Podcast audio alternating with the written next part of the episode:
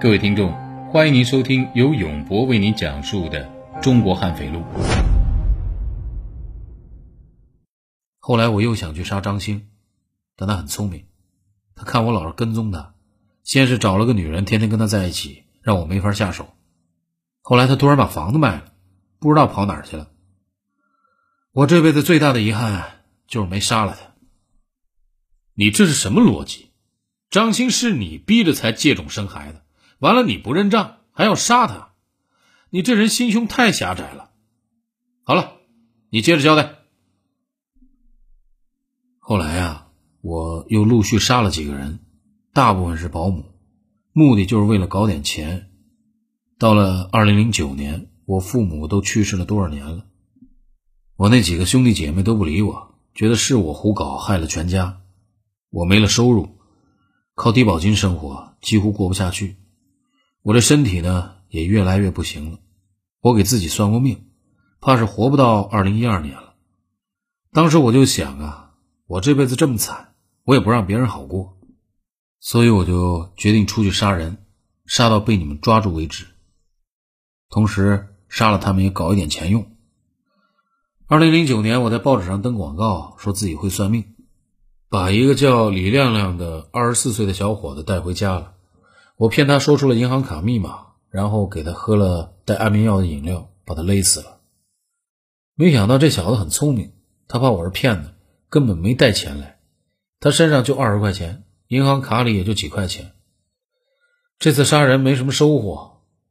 之后啊，我又故技重施，两次写信让李亮亮家人汇款，但他们都没汇。你再说说是怎么杀这四个保姆的呀？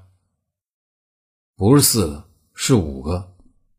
二零零九年，我和李艳秋假离婚，让她装作征婚去骗男人来。李艳秋年纪大了，肯来的都是五六十岁的老男人，根本没几个钱。没办法，我们只能去保姆市场找人。开始的时候，我一个人去，保姆见我是个单身的男人，怕是老四郎，都不敢来。没办法，我只好找五十岁左右的保姆，还是找不到。后来我就说服李艳秋跟我一起去，装作我妹妹，这样一来才骗到几个人。我找到的保姆都是没有在中介登记的，也尽量是离婚或者丧偶的，这样亲人报警的概率就比较低。零九年四月，我们找到一个蛟河市的四十四岁姓孟的一个保姆，我们骗他说出了银行卡密码，然后给他喝药，把他勒死后碎尸扔了。我们等了半年。看你们没有怀疑到我们，又在七月到八月连续骗了四个人。这五个人呢，一共抢到了三万多块钱，也不多。就这么简单？呃，有几个昏迷的时候，我把他们强奸了，然后再勒死的。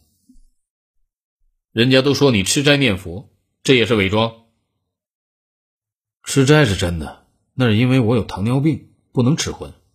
念佛是假的，我不信这个。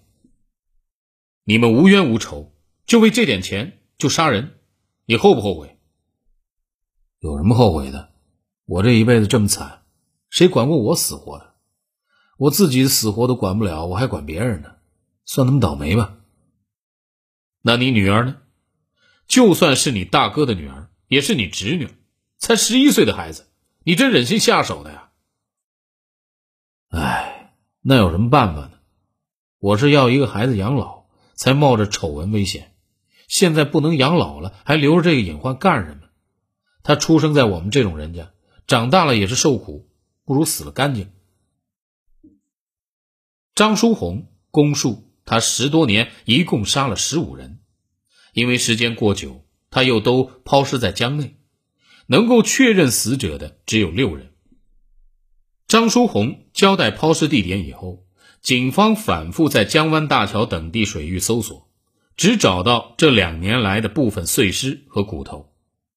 不过，警方认为张书红并不是乱说。几年前，水上公安局确实从松花江中捞到一个人头，同张书红供述的时间地点都完全吻合。最终，法院只认定杀死六人。二零一三年十二月二十六日。张书红和李艳秋因杀人罪、抢劫罪数罪并罚，被执行枪决。当时的报道中记载啊，最高法刑事裁定书中认定张书红抢劫作案六起，致六人死亡，维持一审判决，对张书红以抢劫罪判处死刑，剥夺政治权利终身，并处没收个人全部财产。这个结果呀，早在张书红的意料之中。在接到裁定书并被告知在十八个小时之后就要被枪决时，他的表情几乎和平时一样，甚至还多了一些笑容。穿着蓝色号服的张书红左腿膝盖轻轻颠了两下，膝盖下面的两只脚带着脚镣，穿着拖鞋，其中一只因残疾不能动。直到处决前，看守所同号的犯人们认为张书红没有任何紧张情绪。甚至觉得这是很好的解脱。警方也认为，至少从2009年开始，张书红并没有刻意隐藏自己的行踪，也没有毁灭证据。在皮姓保姆的女儿找上门以后，显然张书红已经暴露，随时可能会被抓捕。换成一般歹徒，早就跑没影了。张书红根本没跑，似乎是等着警方来抓。被押上处决的囚车之前，张书红仍然带着笑容。押解的武警说：“看了很多死刑犯，张书红是笑得最灿烂的一个。”其实张书红啊是一个很弱势的人，他的人生也算是个悲剧。